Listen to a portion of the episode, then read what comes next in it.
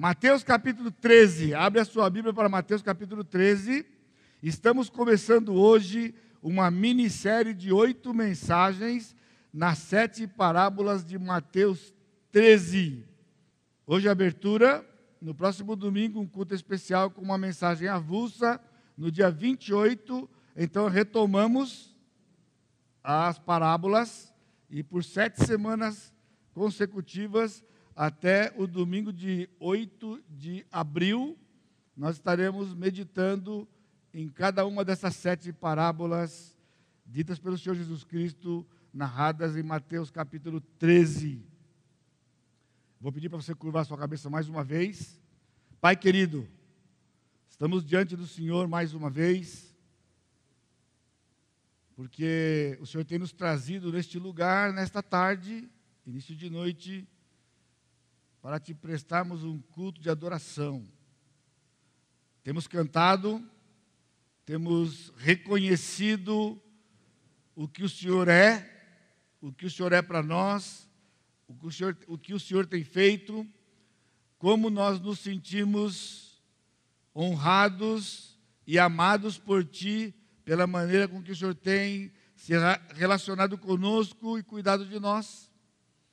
E agora, nesse instante, a nossa adoração continua quando nós abrimos os nossos ouvidos, com os nossos corações preparados e alertas para sermos ministrados pelo Teu Santo Espírito ao nos ensinar a Tua palavra, nos refrescar a memória muitas vezes, nos trazer ensinos novos, desafios princípios que vão corrigir o nosso viver. E isto, Pai, é uma adoração ao Senhor, porque nós reconhecemos que só o Senhor é digno de receber o nosso louvor. Porque temos sido comprados pelo sangue precioso de Jesus, que foi vertido ali na cruz. Nós te pertencemos e por isso nós te honramos. O Senhor nos honrou através de lavar os nossos pecados, trocar a morte que estava sobre nós, pela justiça do teu filho, que morreu em nosso lugar e em nosso favor. Por isso, nós damos toda a glória, todo louvor a ti, na pessoa do nosso Senhor Jesus Cristo, o nosso Salvador. Amém, Senhor. Amém. Mateus capítulo 13 eu leio para os irmãos versículos de 1 a 3 e também 10 a 17. Mateus 13, de 1 a 3 e 10 a 17. Naquele mesmo dia, saindo Jesus de casa, assentou-se à beira-mar.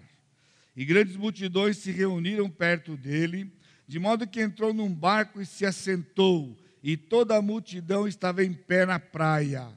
E de muitas coisas lhes falou por parábolas e dizia: Eis que o semeador saiu a semear. Verso 10. Então se aproximaram os discípulos e lhe perguntaram: Por que lhes falas por parábolas? Ao que respondeu: Porque a vós outros é dado conhecer os mistérios do reino dos céus, mas àqueles não lhes é concedido, não lhes é isso concedido. Pois ao que tem se lhe dará e terá em abundância, mas ao que não tem, até o que tem lhe será tirado. Por isso lhes falo por parábolas, porque vendo não veem, e ouvindo não ouvem nem entendem, de sorte que nele se cumpre a profecia de Isaías: Ouvireis com os ouvidos e de nenhum modo entendereis, vereis com os olhos, de nenhum modo percebereis, porque o coração deste povo está endurecido, de mau grado ouviram os seus ouvidos e fecharam os seus olhos para não suceder que vejam com os olhos, ouçam com os ouvidos, entendam com o coração, se convertam e sejam por mim curados. Bem-aventurados, porém, os vossos olhos porque veem e os vossos ouvidos porque ouvem. Pois em verdade vos digo que muitos profetas e justos desejaram ver o que vedes e não viram, e ouvir o que ouvis e não ouviram.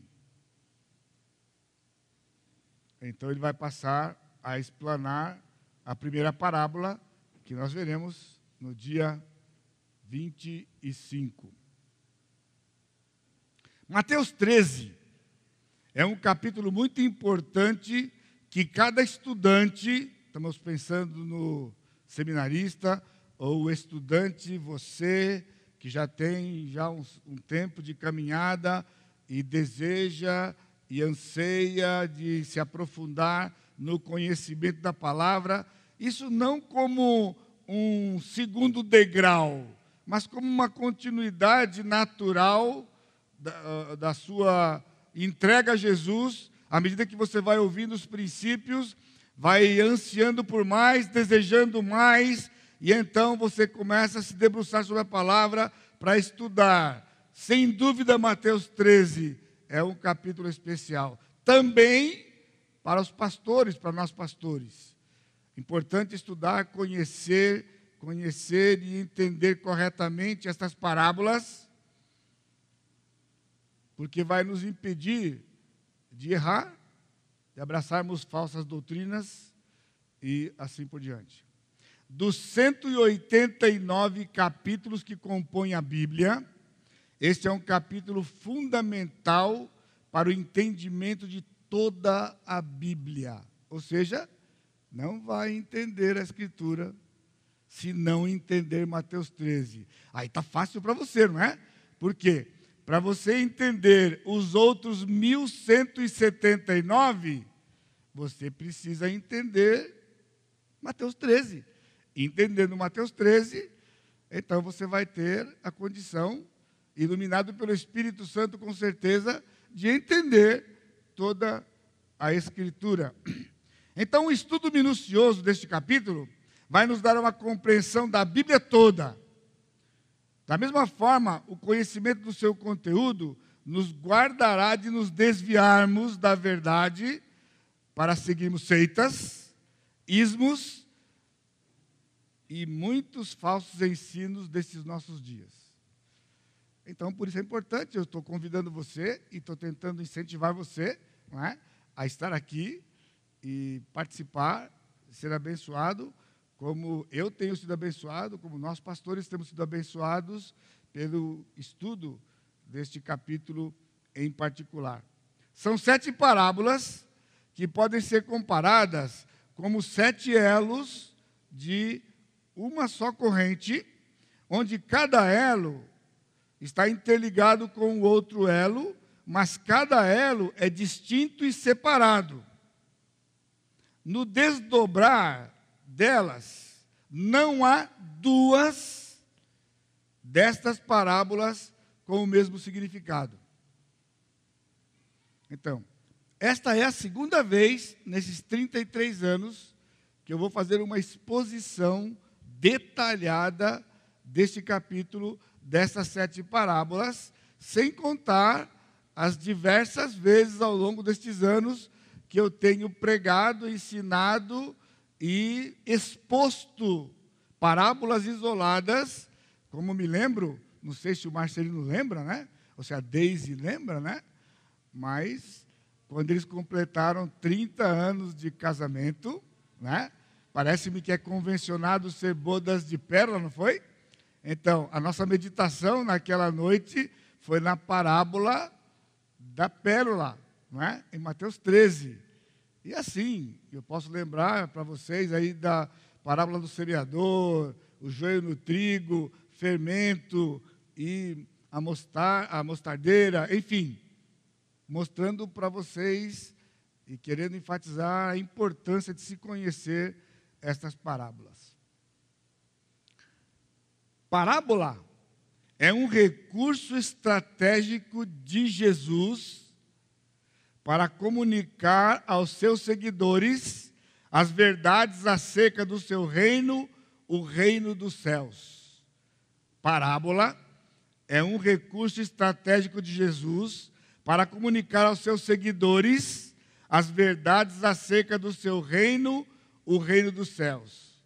ênfase que é um recurso estratégico de Jesus. Porque em todo o Novo Testamento, somente Jesus falou em parábolas. Ninguém mais dos outros escritores falou em parábolas, somente o Senhor Jesus Cristo. Então isso deixa para a gente evidente e claro de que era um recurso dele com um objetivo específico que vamos meditar esta noite aqui. Então, em primeiro lugar, dentro deste princípio de que parábola era, é um recurso estratégico de Jesus para nos comunicar como seus seguidores as verdades acerca do seu reino. Eu vou relembrar ao longo destes, destas semanas aqui, tanto quanto possível, princípios, né? como, por exemplo, eu tenho, eu tenho desafiado vocês, procurando até aqui, pelo menos, ser exemplo eu mesmo para vocês, de que o vínculo com a igreja local é algo fundamental dentro do Novo Testamento e que a mudança de igreja não é uma prática que seja ah, é, incentivada ou mesmo que encontremos princípios na Bíblia. Por que o crente troca de igreja? Ele pode dizer o que for, dizer que Deus mostrou, mas nunca diz onde Deus mostrou, porque senão vai ter que criar um capítulo especial e um versículo especial, porque nesses 100, 1189 capítulos não vai estar. Agora, agrava-se a isto que da mesma forma, por que os pastores trocam de igreja? Por que os pastores mudam de igreja? Porque na escritura não há apoio isso é curioso, porque quando eu comento em, nos seminários dos mais conservadores que eu já participei, dei aula, quando abordado esse assunto, aquela a reação é sempre a mesma. Poxa, pastor, eu acho interessante essa coisa de ministério longo, né? Poxa, como Deus abençoe, irmão. 33 anos na mesma igreja. Só falta falar que eu sou um pastor de sorte. Eles não têm coragem, mas pensam. E pensam que 33 anos estou aqui porque foi ladeira abaixo, né? Foi tudo. Eu falo, pessoal, isso aqui é convicção. Eu não acredito no pastor que troca de igreja, porque não está na Bíblia. Sabe qual é a defesa? Sim, não está na Bíblia porque naquela época era o começo de tudo, então não mostra quando eles trocavam de igreja. Olha a defesa. Ah, você está me dizendo então que há uma lacuna na Bíblia, há uma lacuna no Novo Testamento de que o princípio não está aqui, porque naqueles dias era o começo de tudo. Agora, Deus não pensava em mim que viveria dois mil anos depois do começo de tudo, numa época em que isso daí faz parte do que o aluno aprende no seminário. Você fica lá enquanto Deus mostrar para você, e de repente Deus mostra para você ir para outro lugar, e você vai para outro lugar, para servir o Senhor. Agora, se eu parar aqui, vai complicar para você, então tenho que continuar mais um pouquinho. Eu não estou dizendo que um crente não possa mudar de igreja. Eu estou dizendo que a Escritura não incentiva. Mas há um motivo bíblico. Então, se você está num lugar que você não é alimentado, em que você não esteja recebendo o alimento da palavra, então você pode deixar aquele lugar e ir para um lugar onde você vai ser alimentado da palavra. E vai ter que seguir os processos bíblicos disso, né? Vai procurar o seu pastor de então e diz: Pastor, não tenho sido alimentado aqui por conta disso, disso, disso, disso, disso, disso, disso, disso e disso. Por isso, eu estou deixando esta comunidade para ir para um lugar onde eu seria alimentado biblicamente. Porque aqui na nossa igreja, nós não recebemos membros de outra igreja. É alguém que saiu da sua igreja, já sentou com os líderes, deu os seus motivos não faz mais parte daquela comunidade, e então ele se aproxima de nós e quer fazer parte desta comunidade.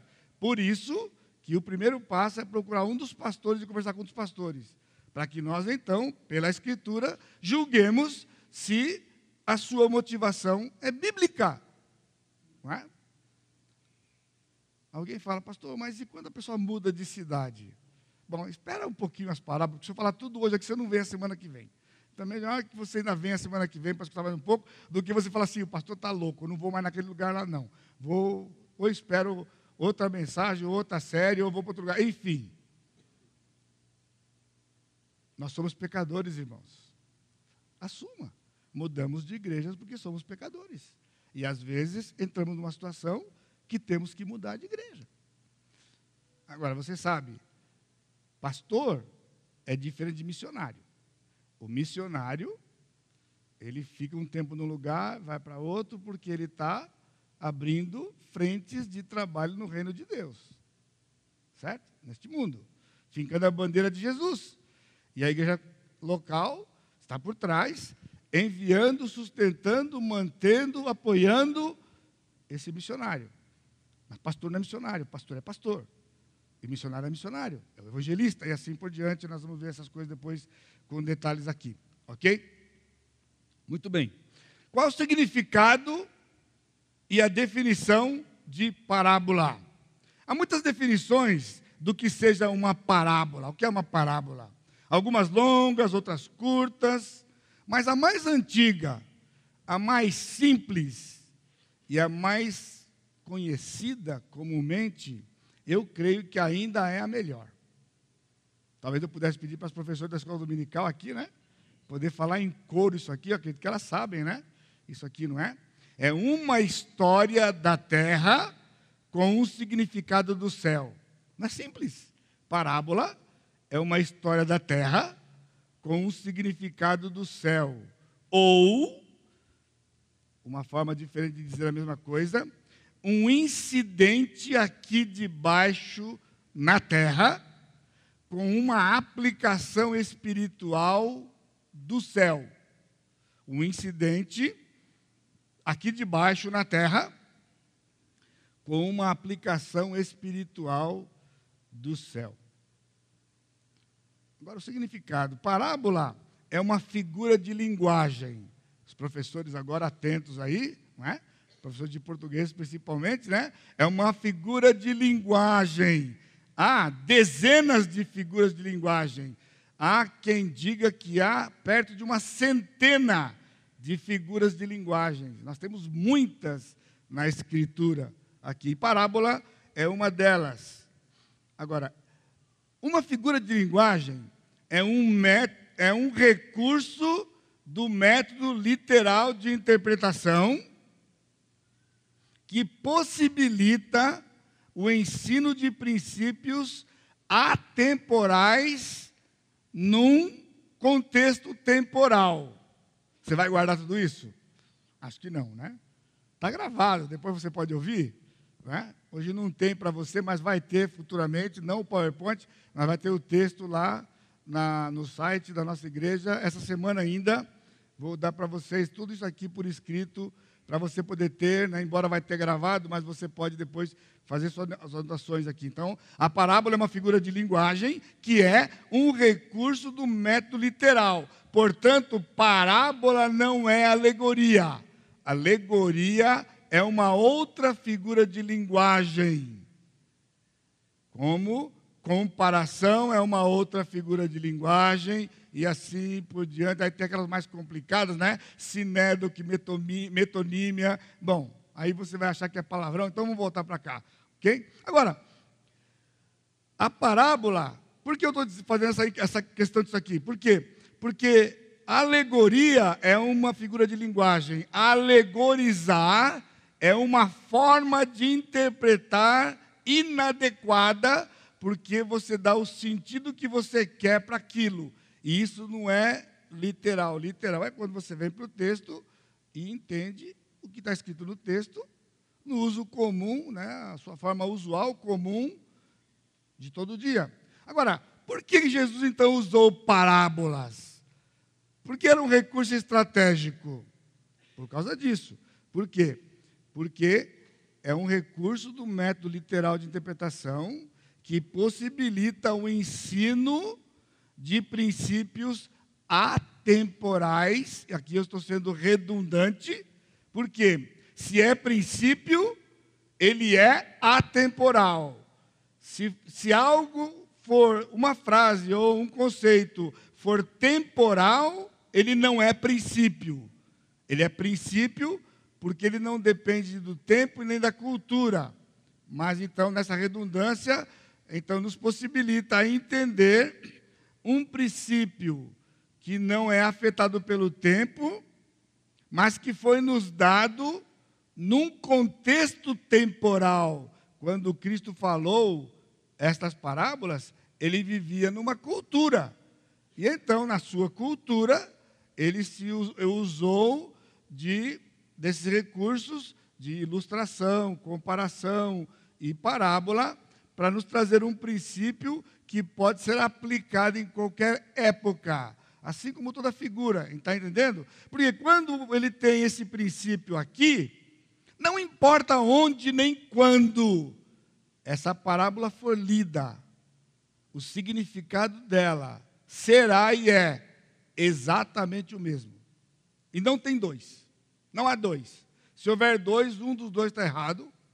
Os dois podem estar errados, mas jamais os dois estarem certos. A parábola, como toda figura de linguagem, parte de uma situação real para ilustrar, elucidar uma verdade sem que esta verdade seja afetada por uma outra cultura, sejam elas contemporâneas ou futuras. Ou seja, quando Cristo pronunciou a parábola, aquele princípio, aquela verdade, era uma realidade possível na sua cultura, mas não seria afetada no seu entendimento ou elucidação mesmo numa cultura da mesma época, tanto quanto não seria afetada por qualquer cultura futura, inclusive a nossa, aqui do outro lado do mundo, porque nós falamos que eles estão no fim do mundo. Na verdade, nós somos o fim do mundo. Nós somos os confins da terra, porque o evangelho começou lá. E quando ele diz até os confins do mundo, pensava em nós. Hoje nós pensamos em confins do mundo, lá do outro lado, né? Na verdade, nós somos os confins do mundo. Irmãos, é fascinante, sabe por quê? Porque parábola é uma forma segura de proteger a verdade a ser ensinada, de perder o seu significado nas gerações vindouras. Então, quando Jesus falou em parábolas, ele pensava em nós, porque ele ia interpretar para os seus próprios discípulos, e isso nos daria condições, mesmo dois mil anos depois, vivendo do outro lado do mundo, entender e ter o significado, o significado perfeito daquilo que seus próprios discípulos entenderam. Então, por isso, são razões, eu acho que, que ajudam você a, ser, a ser motivado para estar aqui cada domingo desta série aqui. Três. Não, deixa eu me colocar aqui. Eu tinha pensado em três. De repente eu gastei um tempo mais, um pouquinho mais, e eu acho que eu cheguei numa seis, sete. Características de uma parábola. Primeira, sua interpretação é genérica. Então, uma você se aproximou de uma parábola, de uma dessas parábolas das sete, ou de outras parábolas que Cristo contou, e tem que já ir pronto para entender de que a interpretação ela é genérica, ela não é específica nos seus detalhes. Ou seja, não se interpreta detalhes da parábola. Algum tempo atrás, algumas décadas atrás, teólogos achavam que a forma mais adequada de se interpretar uma parábola era alegorizar as figuras dentro da parábola. Ou seja, cada, cada detalhe tinha um significado que cada um achava que significava. Agora você imagina a confusão. Ou seja, há um, um só ensino. Cada parábola tem um só ensino. Não deve ser alegorizada.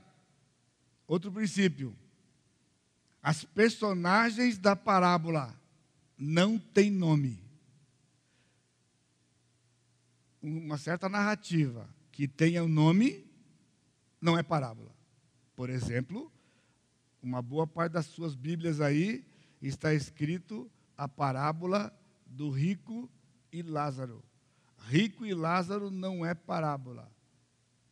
Na verdade, é a história com H de rico e Lázaro. Do rico e Lázaro. A história do rico e Lázaro. Porque Lázaro era uma personagem real. O rico era uma personagem real os seus irmãos e assim por diante. Abraão era uma personalidade real. Enfim, detalhe. Então, numa parábola, as personagens, as pessoas que vão aparecer na parábola, não têm nome. As parábolas explicadas lançam luz às demais parábolas. Cristo só explicou duas das sete. Duas das sete. Agora, com a explicação das duas que ele deu, ele nos deu elementos para entendermos as demais cinco e as demais parábolas que ele contou para os seus discípulos, narrada aqui nos evangelhos. Portanto, é esquisito quando hoje você vai consultar aí uma dezena, talvez, de teólogos, e você vai encontrar pelo menos umas sete, oito posições diferentes em cada uma dessas parábolas. Como pode? Se Cristo interpretou, ou você pode dizer, não, aquelas, alguém vai discutir com Jesus quando ele interpretou? Não. Então todo mundo aceita no texto sagrado, como foi a questão aqui da parábola do semeador e a parábola do joio no trigo, que ele interpretou. Ele interpretou, todo mundo sabe porque ele interpretou, ninguém vai discutir com ele, só que por que ele só fez isso com duas? porque ele estava dando elementos suficientes para que os seus discípulos, com base nessas duas, pudessem entender as outras demais. E é o que faremos.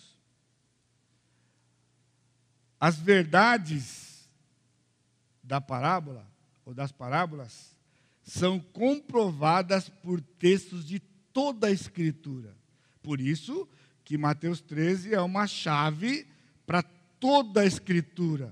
Porque dizer que isso significa isto, se você não tiver uma prova em outro texto da Escritura, em Velho e Novo Testamento, não é aquilo que você está dizendo. Não é aquilo. Porque aquilo que significa aquela parábola será comprovada por outros textos da Escritura, e tudo isso aqui vamos ver aqui nestas semanas, né? E finalmente, a parábola não prova, ela ilustra. A parábola ilustra e outros textos provam. Por isso que o entendimento da parábola, buscando prova em outros textos, nos leva a conhecer os outros textos entender o princípio de Jesus a respeito do seu reino, o reino dos céus. Por isso era um recurso estratégico de Jesus. Segundo, propósito das parábolas. Por quê?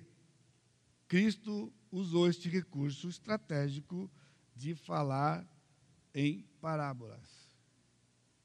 Primeiro, estas são parábolas do reino. As sete parábolas de Mateus 13, especificamente, não são parábolas gerais, são parábolas do reino. E Mateus usa a expressão o reino dos céus, que é sinônimo da mesma expressão usada por Lucas, reino de Deus. O reino de Deus, você vai encontrar em Lucas e Marcos. Mateus, reino dos céus.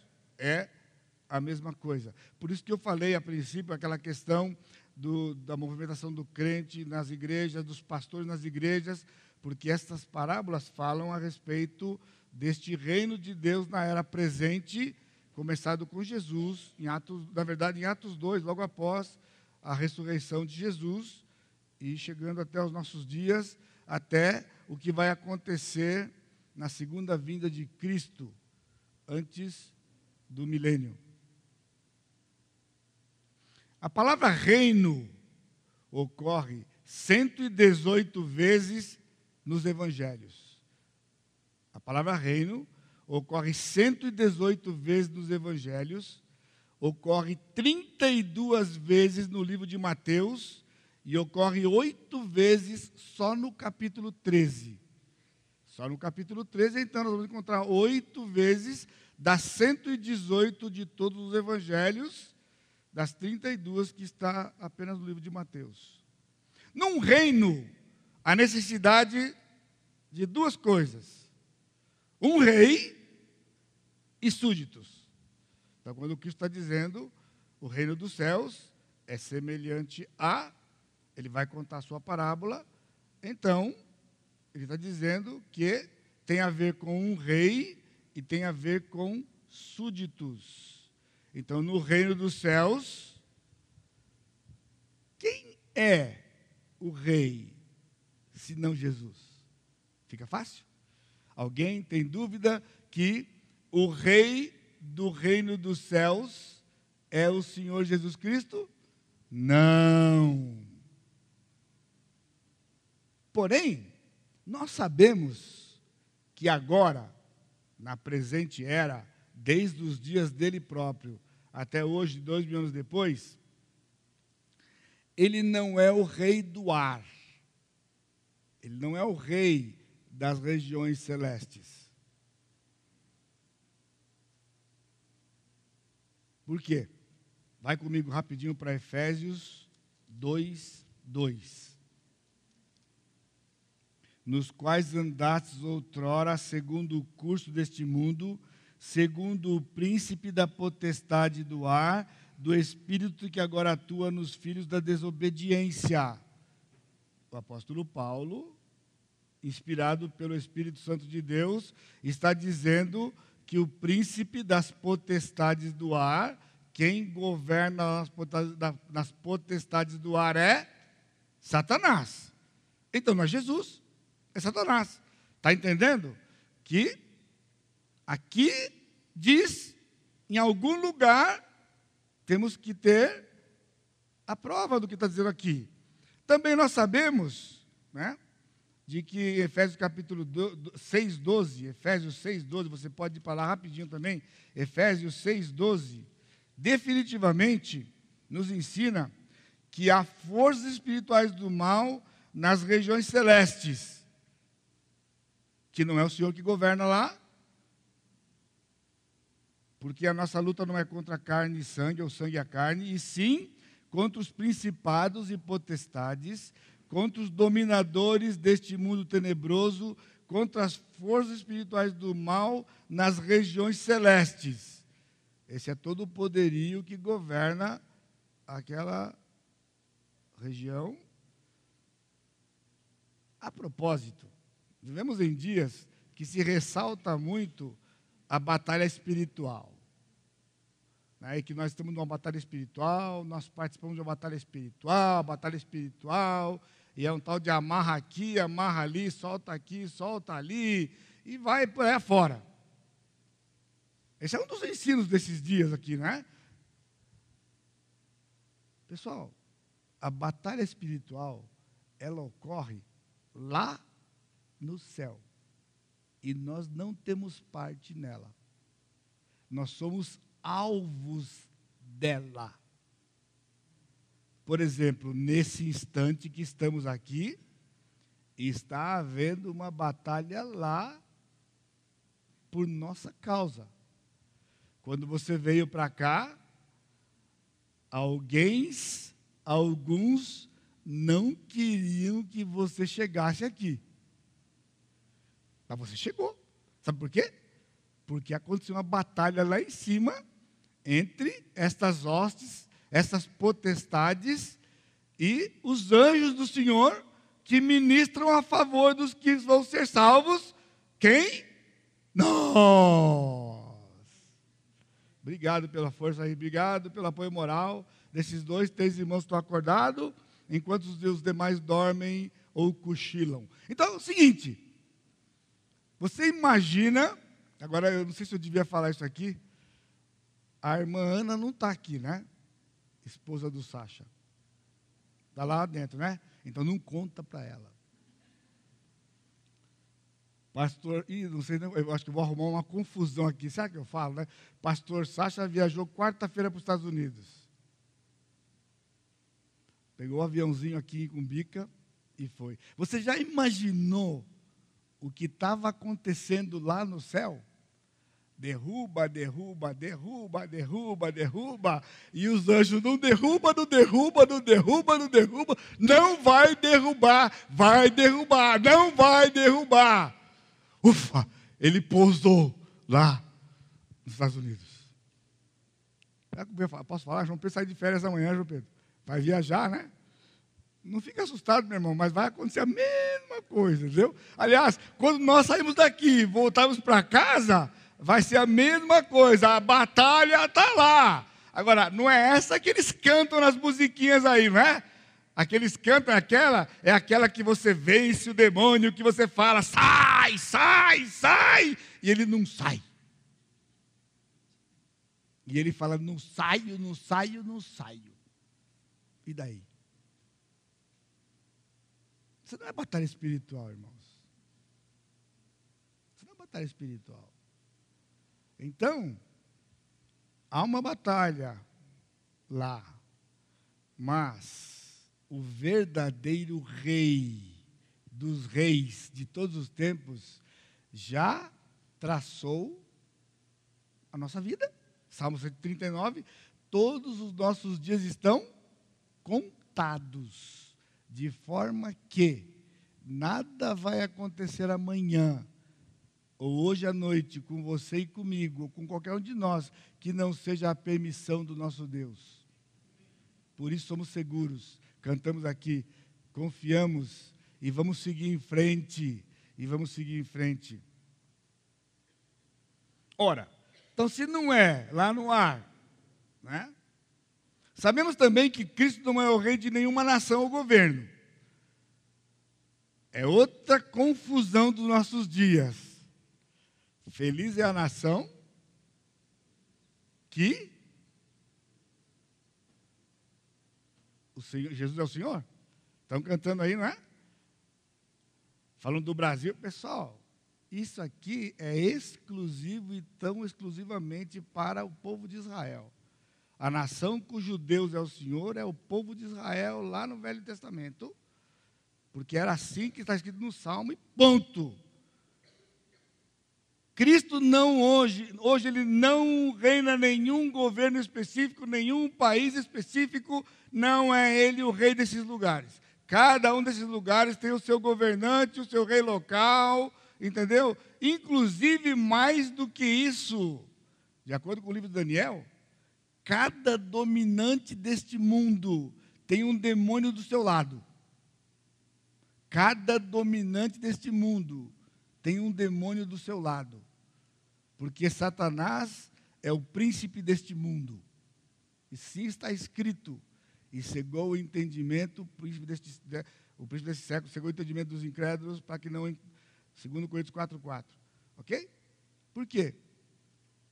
Ele disse, quando, ele, quando o Gabriel vinha, ele disse que o rei da Pérsia foi lá e queria impedi-lo de passar. Essa é a batalha espiritual.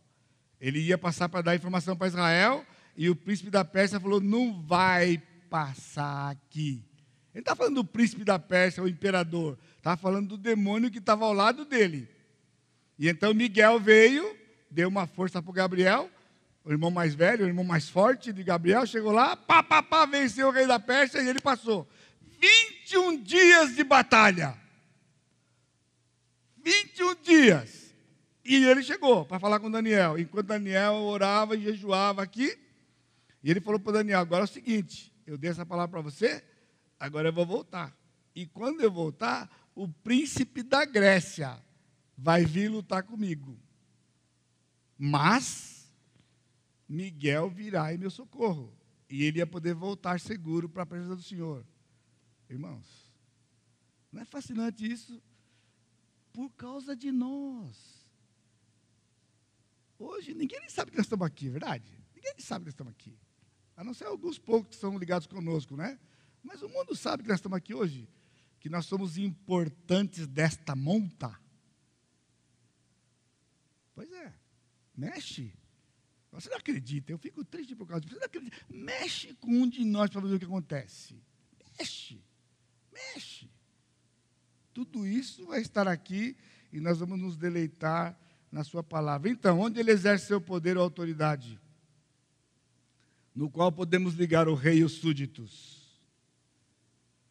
Nenhum outro lugar ou grupo, mas naquele que é conhecido hoje como igreja ou o reino de Cristo.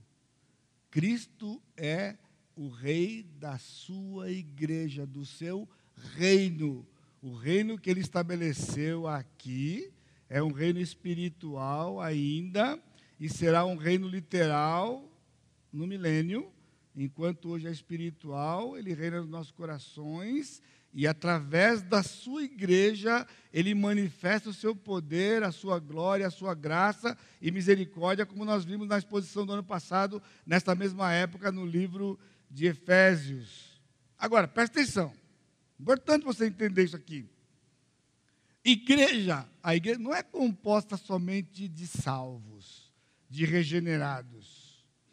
É a mistura de salvos e não salvos que são aqueles que professam e aqueles que realmente são seguidores de Jesus. Então, a igreja local, a qual ele se refere. Então, Cristo não governa a igreja universal. Universal que eu estou dizendo não é universal do reino de Deus. Universal que eu estou dizendo é aquela informação que os crentes adoram e gostam de se apegar para poder fazer o que quer aqui embaixo. Principalmente na época de disciplina. Quando vai disciplinar um crente em pecado, o que ele diz? Ah, pode me disciplinar. Porque vocês podem tirar meu nome do rol de membros, até do livro do pacto, mas não tirem meu nome lá do céu. Não é assim? Vocês não me aceitam como eu sou? Pois eu vou para outro lugar onde me aceita como eu sou. Isso é uma falta de conhecimento completo e total do que Cristo quis dizer aqui nessas parábolas a respeito do reino do céu. O reino do céu é a sua igreja, composta pelas igrejas locais desta era, em todos os lugares, compostas por uma mistura de crentes genuínos e crentes professos. Já estamos dividindo automaticamente este grupo aqui em dois grupos. Em dois grupos. E todos nós aqui fazemos parte de um ou de outro. Ou você é um cristão genuíno, ou você é um cristão professo. Um cristão professo é uma pessoa que professa ser um seguidor de Jesus, mas não o segue de acordo com os princípios contidos neste livro.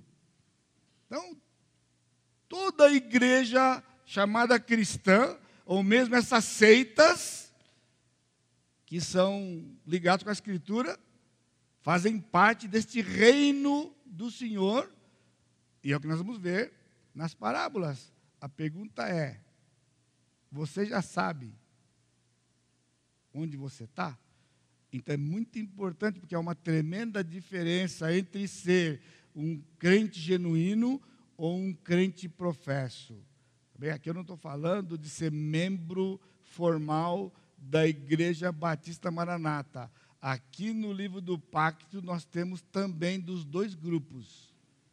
Não me pergunta que eu não falo, nem sobre tortura. Quem seja, mas que tá, tá. Mas que é. Então não vá naquela que quando chegar lá no céu, ele fala, tá, quem é você? eu sou o fulano de tal, membro da Igreja Batista Maranata em São José dos Campos e periga de ouvir: Apartai-vos de mim, porque nunca vos conheci, ide para o fogo eterno. Ou seja, cristão professo, mesmo que você seja membro da Igreja Batista Maranata. Aí você diz para mim, pastor, então o que adianta assinar o um livro? Por isso que eu não assino mesmo. Não assino, não assinei, não assino. Não adianta nada, você é para quê? Você vê também como que o coração do homem é assim? Tudo arrumando um jeitinho para. Pessoal, não foi por isso. Eu estou dizendo para você, porque isso aqui tem que preocupar você. Porque eu não tenho dúvida. E aonde eu me apego? Não é nessas coisas. Porque eu sou pastor da igreja, porque. É, não, pessoal, é aqui, ó, no livro. Nas parábolas. Quando eu leio as parábolas, eu sei quem eu sou na parábola. Eu sei quem eu sou na parábola, porque o Espírito de Deus testifica com o meu espírito de quem eu sou. E testemunha com você de quem você é. Só que alguns não acreditam. Estão apegados a tradições, religiões, família e tal, e dizem, mas eu também creio em Jesus. Aliás, eu tenho dito para vocês aqui nesses tempos, né? A nossa dificuldade com a terminologia que a gente usa para nos pra nos referirmos a nós mesmos, né? Porque todas elas têm sido recebidas pelos demais como agressivas. Até o mais tradicional dos nomes que nós usamos para nós por décadas, décadas e décadas. Crente. Lá na terra do Matias, crente. É? Crente, crente e crente. Sabe que é a diferença de crente e crente? Crente é quando o nordestino quer dar uma ênfase, então ele puxa o R. É, eu sou de nordestino, pessoal. Eu estou vindo daquela terra lá, meu sangue. Tirar, tirar o exame de sangue da N, nordestino. Minha mãe é nordestina. É? Agora, eu sou crente. Sabe o que eles dizem? O que, que você quer dizer com isso? Que eu também não creio, eu também creio. Acabou a conversa. Acabou a conversa. Eles ficam ofendidos quando a gente fala que é o incrédulo. Por que você está dizendo que eu sou incrédulo? Por que você está me agredindo? Porque eu sou incrédulo. Mas eu não estou dizendo nada. Ímpio. Só complica. Pessoal, Ímpio é um termo bíblico que significa quem é ímpio? Ímpio é o que não é pio. É, é, é. Tem o pio e o impio. Pio e impio. Ou você é pio ou impio. Mas o pessoal fica agredido e nós estamos aí fazendo das tripas coração para arrumar uma terminologia que não salvo e não salvo. Aí pronto, né? Porque você tem essa pretensão de ser salvo, ninguém sabe quando é salvo até morrer. Então, eu sou salvo, você não é salvo. Olha a confusão que dá. Agora, eu estou usando uma terminologia que nós estamos arrumando, é recente, isso aqui, de pouco tempo. Pelo menos aqui na, no Brasil, né? Nos Estados Unidos ela já está bem mais, ela é bem mais antiga. Sabe o que é? O crente genuíno e o crente professo. Crente professa aquele que professa ser crente, mas não vive como crente. Não tem apoio na Escritura para suas convicções, pensamentos e ações. Por isso é um crente professo, é um crente de boca, crente que fala, fala, mas não é. Fala, mas não faz. Enfim.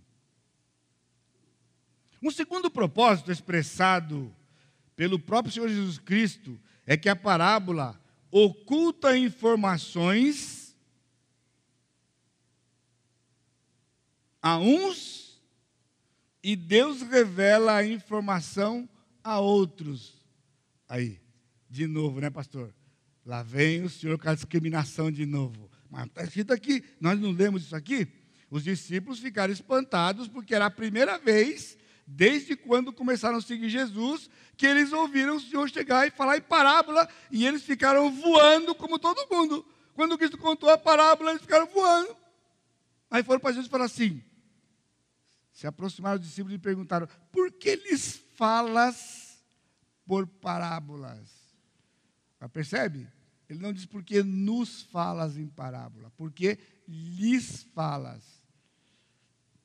As multidões vinham, Cristo entrava no mar, ficava no barco, e eles ficavam lá na praia e formava ali um anfiteatro natural, com toda a acústica necessária para que eles pudessem ouvir a palavra de Jesus. E então Jesus respondeu, ao que respondeu o versículo 11: Porque a vós outros é dado conhecer os mistérios do reino dos céus. Ou seja, para vocês é dado conhecer os mistérios do reino, mas a aqueles não lhes é isso concedido, para cumprir o que está no profeta Isaías: ouvireis com os ouvidos, eles podiam ouvir, era da cultura deles, eram coisas reais do seu dia a dia, mas não entendiam o que significavam.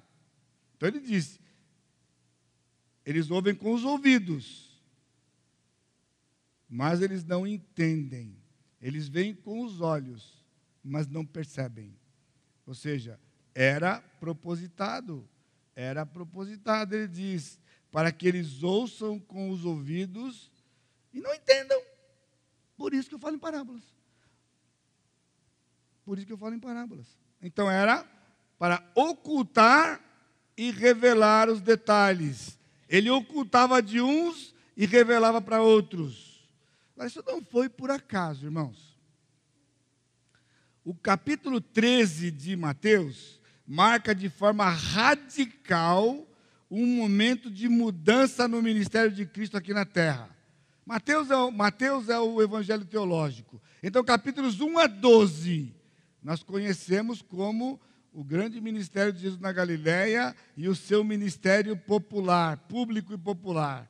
Então, abertamente, ele pregava, curava, multiplicava os pães, andava sobre o mar, fazia uma porção de milagres.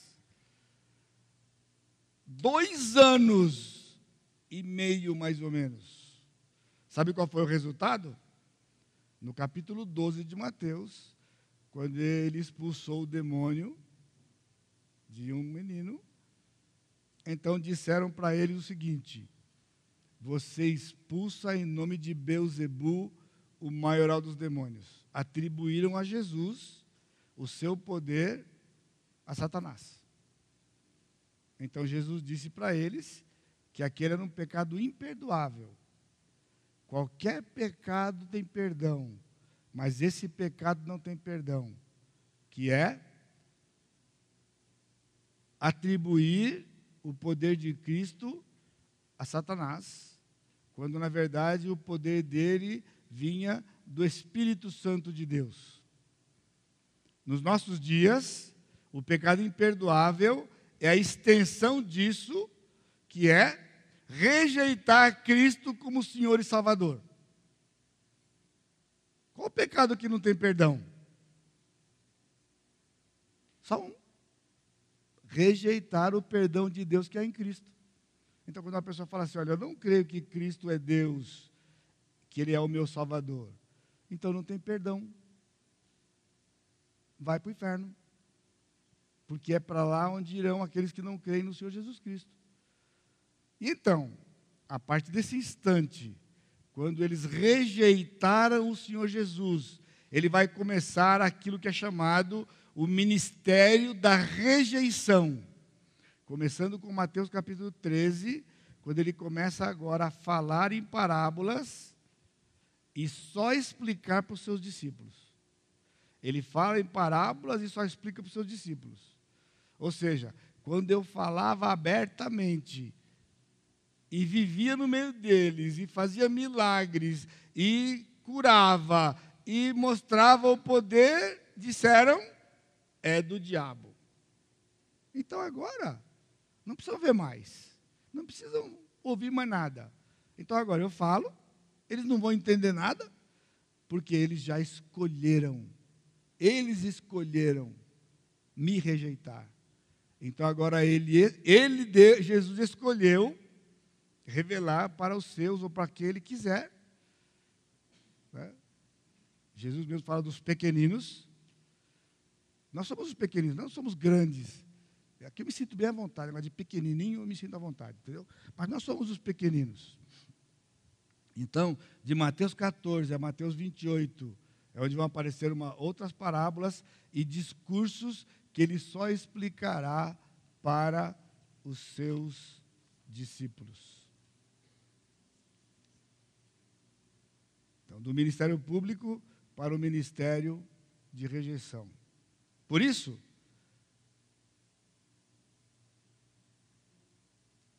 um correto entendimento das parábolas de Mateus 13 vai nos ajudar, vai ajudar o crente a saber a sua real situação no reino presente.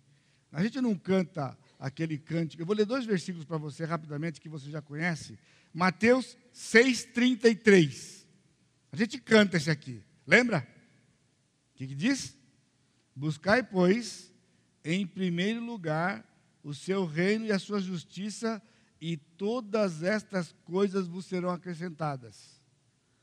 Bom, se você acompanhar o estudo e concordar com esta caminhada, essa abordagem, você já entendeu que buscar primeiramente o reino de Deus. O que é o reino de Deus no Novo Testamento? o que é? É lá no ar? São os países e governantes desse mundo? Não. A igreja local. Entendeu? Aqui o que diz: buscai primeiramente o reino de Deus e a sua justiça, e as demais coisas vos serão acrescentadas. Eu tenho lutado com vocês, irmãos, 33 anos, para vocês entenderem.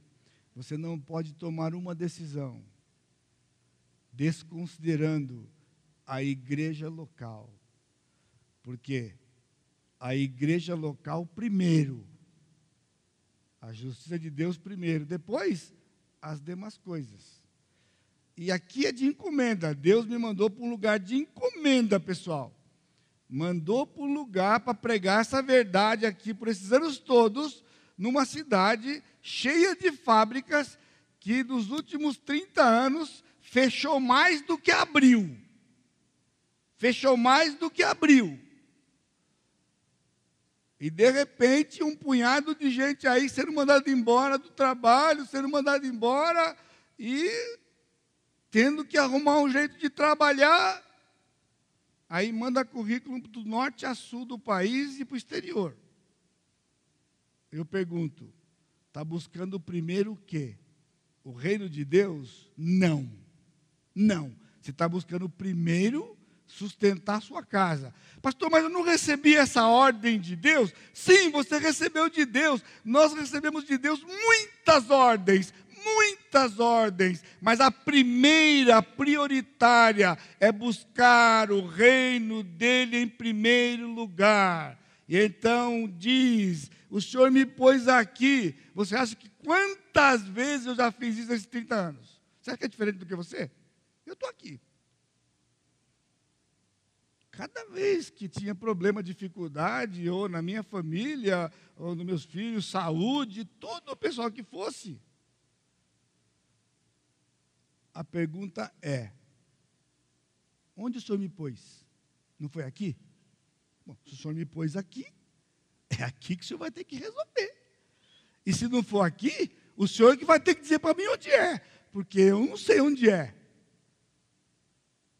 Inclusive quando eu fiz a cirurgia do coração. Porque eu, tra eu trato com médico aqui da cidade. E ia fazer a cirurgia aqui na cidade.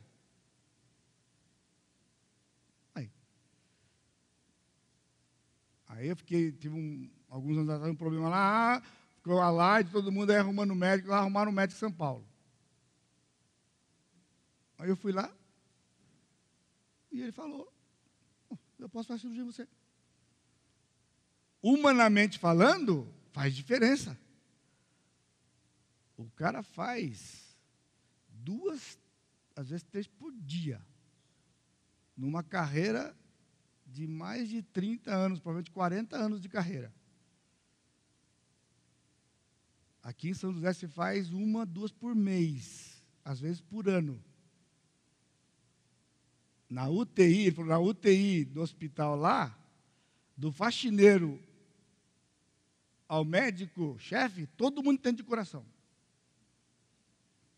Aqui, na UTI, o pessoal, tipo enfermeira, cuida de tudo. Chega um cara com um encravado na UTI, até o coração, mesmo o camarada que cuida, tudo assim, de suporte, né? Enfermeiro, tal, tal, tal, tal, tal. Aqui, pessoal, só trabalha aqui na UTI daqui desse hospital pessoa que sabe do coração. Porque se der um piripaco lá, até o faxineiro dá um palpite. Agora, humanamente falando, bom, o meu convênio cobria. Você acha que eu fui lá por quê? Porque eu confiei nisso aqui? Eu já testemunhei para vocês aqui.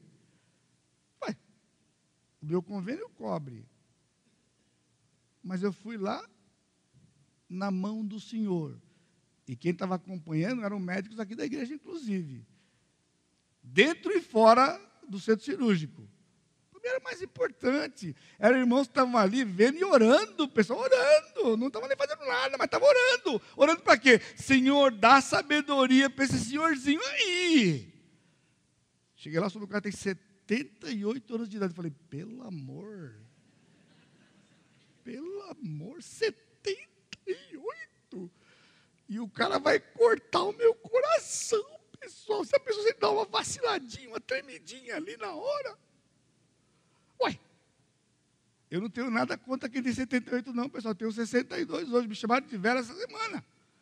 Me chamaram de engolir. E gente é chegado.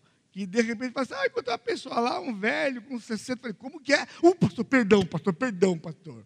Já percebeu logo o que disse. Fazer o quê? Agora eu estava lá na mão do Senhor. Você acha que ele estava enganado quando me trouxe para cá? Não. Então você está aqui para onde? Então pergunto para ele. Se eu encontrar apoio aqui, eu vou. Se eu não encontrar apoio aqui, eu não vou. Eu já ensinei para você. Senhor, amo a minha igreja. Pastor João Pedro pegou recentemente, lembra? Aqui é a melhor igreja, por quê? Porque é a nossa igreja. Não é porque ela é melhor, absolutamente melhor. É de pecadores. Aliás, ela é mais complicada porque nós fazemos parte dela, a começar de mim. Ela não é melhor do que ela é, do que podia ser por causa de mim. Já começou por aqui. Mas é a minha igreja. É onde o Senhor me colocou. Oi. Entendeu? É aqui. Você vai trocar o melhor? Então, fala, Senhor, eu amo a igreja. Aqui eu sou alimentado, aqui. Agora, eu estou com um pequeno probleminha. Assim, desse tamanho aqui. Estou desempregado. Dá para o senhor resolver isso aqui? Porque isso aqui, para mim, pela sua palavra, é demais coisas. É demais coisas, porque primeiramente o reino de Deus. Demais coisas, demais coisas. Então dá para o senhor dar uma capuchada aí para demais coisas? Você acha que ele não vai fazer? Você acha que ele não vai fazer? Agora, isso aqui eu não estou dizendo que você pode, ou que o cliente pode tomar atitudes irresponsáveis. Tipo, de por causa disso aqui, sair metendo o pé na barraca. Não é isso aqui não, pessoal. É ir para o Senhor e falar, Senhor, Como é que é? E Deus vai equacionar. Jesus ensinou seus discípulos isso aqui. O reino de Deus. Marcos capítulo 1. Estou acabando, pessoal. Já olhei no relógio aqui, viu? Passou. Mas já acabei. Marcos 1,15. Ele diz: Dizendo: O tempo está cumprido e o reino de Deus está próximo. Arrependei-vos e crede no evangelho. Evangelho é a mensagem da igreja. É a mensagem da igreja. Que começou 50 dias após a ressurreição de Jesus. Aliás, após a, após a morte, o sepultamento de Jesus. 50 dias. E começou, o reino está próximo, faltava pouco tempo para o reino ser estabelecido. E assim foi. Então, ao longo desta série, só para encerrar aqui, nós vamos ver por que Mateus 13 é a chave que destranca toda a escritura. Você lembra? Cada parábola tem um significado. Um significado. A parábola a parábola do semeador. Qual é a ênfase da parábola do semeador?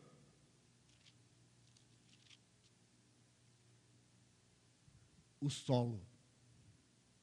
O solo. Esse é só o princípio. Jesus queria ensinar que no seu reino tem quatro tipos de solo. E a semente vai jogada lá, então a ênfase não é a semente, a ênfase são os solos.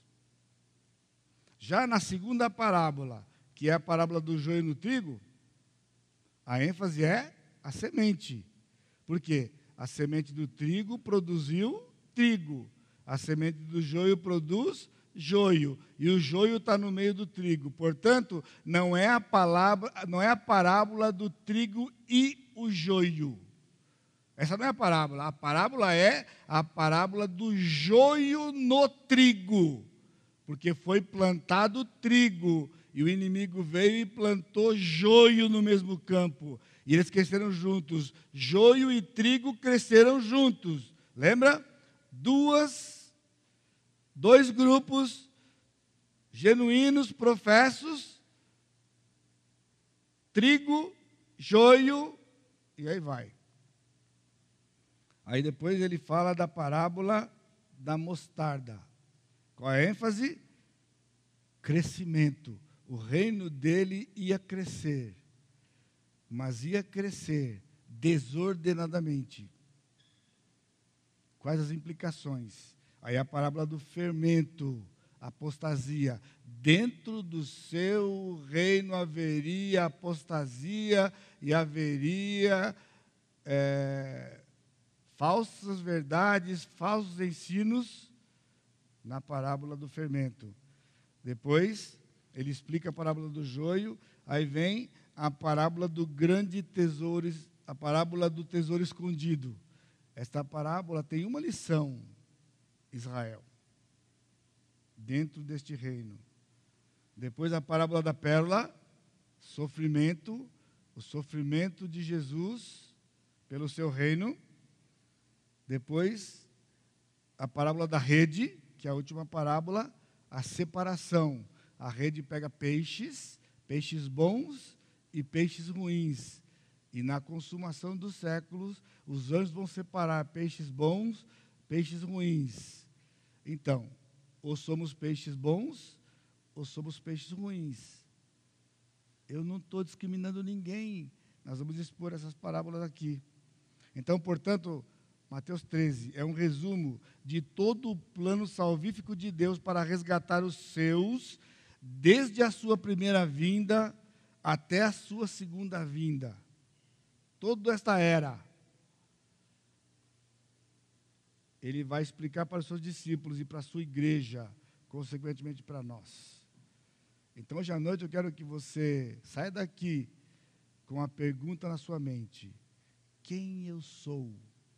Não é quem eu acho que eu sou, quem eu quero ser ou quem eu pretendo ser. Quem eu sou? Quem você é? E a prova é aqui. Você diz, eu sou genuíno. Abre aqui e mostra.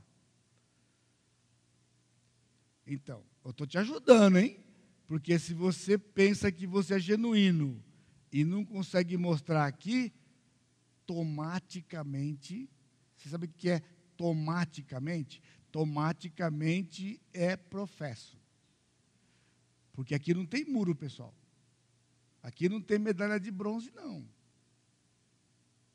Tem medalha de bronze, não é ouro ou feno. Duas possibilidades. Essa história de humanismo aí, tem uma de categoria. Não. Meu desafio para você: leia. Você é genuíno? Olha para a Escritura, se compara com a Escritura e diz: Eu sou genuíno. Por quê? Porque eu já entendi que eu sou um pecador. Eu já entendi que Cristo não tinha pecado e morreu no meu lugar para pagar o meu pecado. Eu já confessei para Ele que eu sou um pecador e que eu quero que Ele seja o meu Senhor. Então, Ele é o meu Senhor Jesus Cristo, Ele é o meu Rei, e sendo o meu Rei, Ele é o Rei do meu lar, que é o nosso tema. O Rei do meu lar. E nós vamos nos encontrar no céu. Se você não entrou por esse caminho ainda, não precisa procurar o que é, é professo já ouviu falar de Jesus, você acha que ele foi um cara bacana, você acha que ele foi um cara avançado para a época dele, eu sei que você não é contra ele, tudo bem, mas é professo. Agora, a última notícia boa para você. Se você chegar à conclusão que você é professo hoje, se desespere por 30 segundos. Só o tempo de você levantar os olhos e dizer: Senhor Jesus, eu acabei de descobrir que eu não sou genuíno, portanto, me salva. Perdoa o meu pecado, eu sou pecador, o Senhor não tinha que estar na cruz, eu tinha que estar lá. Entra na minha vida, ser o meu Senhor, e você passa a ser também, automaticamente, um genuíno filho de Deus e nos encontraremos no céu. Amém? Amado Deus, te bendizemos pela tua bondade. Mais uma vez reconhecendo que o Senhor nos ama. Por isso o Senhor nos diz essas coisas. Nós não merecemos, porque nós rejeitamos. Mas o Senhor nos deu a entender a tua palavra. E é o Senhor quem move os nossos corações, é o Senhor quem move os nossos lábios. Portanto, que o teu Santo Espírito nessa noite complete a obra no coração daqueles que te aprover. Abre o entendimento, Pai. E que ainda nesta noite, antes de voltarem para suas casas, eles confessem o Senhor Jesus Cristo como único e bastante Senhor e Salvador das suas almas. Toda glória e honra ao Senhor. Que a graça do Senhor Jesus Cristo, o amor de Deus Pai e a consolação do Espírito Santo seja com todo o teu povo hoje e sempre. Amém, Senhor.